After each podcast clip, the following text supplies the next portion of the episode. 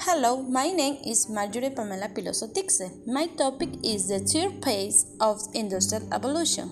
The third stage of industrial development, the three industrial revolutions, have a profound impact.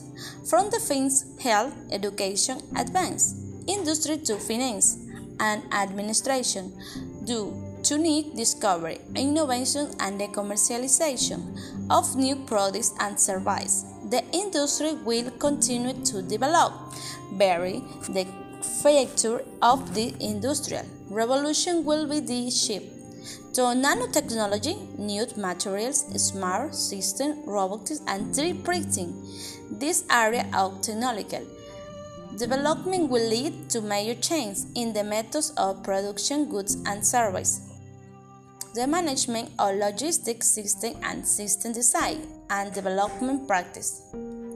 The current its revolution it has been dominant since the 1960s and seeks to belongs control and project-based companies are gradually gradually the micro inventions that led to the revolution are computers and semiconductors.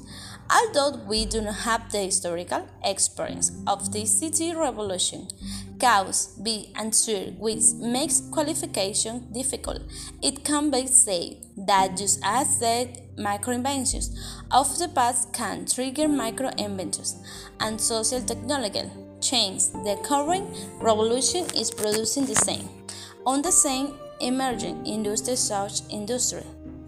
On the other hand, traditional kinds, new machinery, new materials and new inputs leading to fundamental changes in production. Technology, of course, these new physical technologies do not work.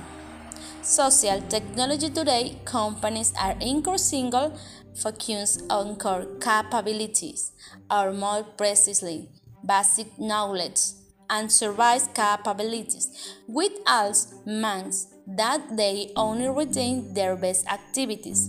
When outsourcing, consider activities can reach the best level. Leads to small business in the traditional set, but the added value is enormous. These are smart companies that, although they use it to hire workers in the past, that the identify of employees and contractors becoming it. Industry that use technology heavily traditional employment is disappearing. Workers is becoming expert the new economy and thus your use definite which favors. Okay, is individual. Thank you.